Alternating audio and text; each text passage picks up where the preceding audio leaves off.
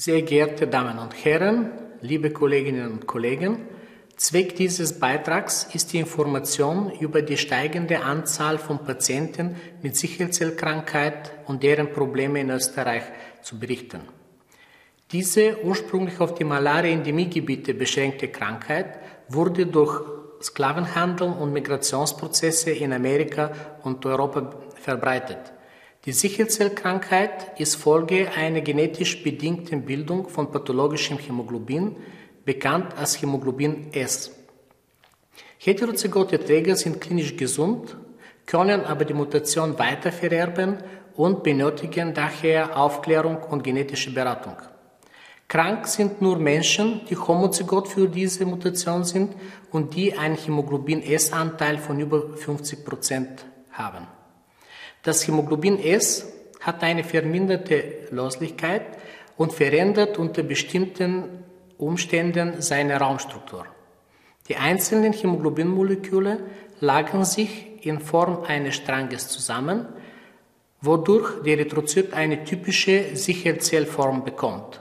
Diese ist gut in einem Blutausstrich zu sehen. Daraus ergeben sich zwei wichtige Prozesse. Eine chronische Hämolyse, die sich durch eine normozytäre Anämie mit Retikulozytose präsentiert. Zum anderen entstehen dadurch akute und chronische Durchblutungsstörungen in den feinen Kapillaren, die multiple Organschäden zur Folge haben. Besonders zu unterstreichen ist der Verlust der Milzfunktion und dadurch entstehende Sepsisgefahr durch Meningokokken und Pneumokokken und Hämophilus influenzae. Woraus besteht die medizinische Herausforderung der Sicherzellkrankheit? Das Krankheitsbild besteht aus akuten, zum Teil lebensbedrohlichen Ereignissen, an denen in den unterentwickelten Ländern viele Patienten bereits im Kindesalter versterben.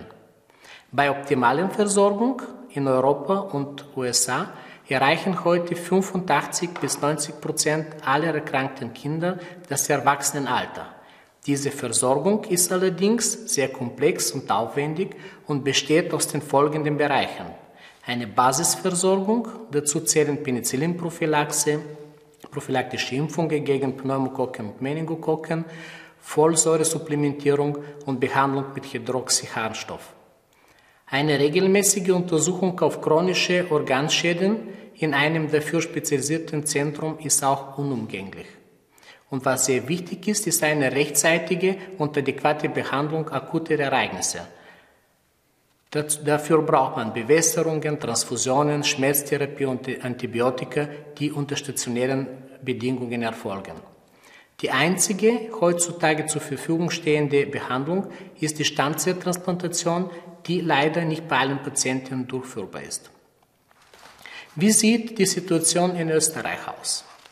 Es gibt keine offiziellen Daten über die Häufigkeit und äh, der Sicherheitskrankheit und der Herkunft der Patienten in Österreich. In der folgenden Grafik sind die Daten aus unseren Fachan Fachambulanz dargestellt. Durch die Zuwanderung aus Afrika und Mittelmeerländern nimmt nun die Häufigkeit der Sicherheitskrankheit offensichtlich auch in Österreich zu. Während in früheren Jahren die Krankheit bei uns berechtigterweise als exotisch bezeichnet wurde, ist nun mit etwa 50 bis 10 Diagnosen pro Jahr zu rechnen. Da hierzulande kein neonatales Screening besteht, ist davon auszugehen, dass in Österreich neben den 50 uns bekannten Patienten auch andere Kinder mit dieser Krankheit undiagnostiziert und ohne entsprechende Betreuung leben. Wir haben im St. Anna Kinderspital eine Versorgung nach internationalen Standards etabliert, die den Patienten sowohl eine geregelte Basisversorgung in der Fachambulanz als auch eine sachgemäße Behandlung von akuten Ereignissen rund um die Uhr bietet. Dieser konnten, äh, bisher konnten sechs unserer Patienten durch eine Stammzelltransplantation geheilt werden.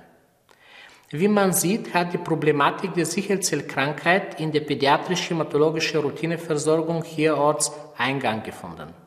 Damit eine adäquate Weiterversorgung im Erwachsenenalter stattfinden kann, ist es uns ein Anliegen, die Aufmerksamkeit über diese Krankheit zu wecken und ein entsprechendes Angebot an Fachinformation unter den niedergelassenen Allgemeinmediziner und Internisten zu sorgen. Zurzeit arbeiten wir gemeinsam mit der Universitätsklinik für Hämatologie auch an der Etablierung eines internistischen Kompetenzzentrums. Kurzum, es steht noch viel organisatorische Arbeit bevor, die nur bei entsprechender Unterstützung durch die Politik und das Gesundheitssystem erfolgreich bewältigt werden kann. Abschließend darf ich alle interessierten Kolleginnen zu einer Vorbildungsveranstaltung über Sicherheitskrankheit mit erfahrenen Referenten am 11. September hier im Billroth Haus einladen. Danke.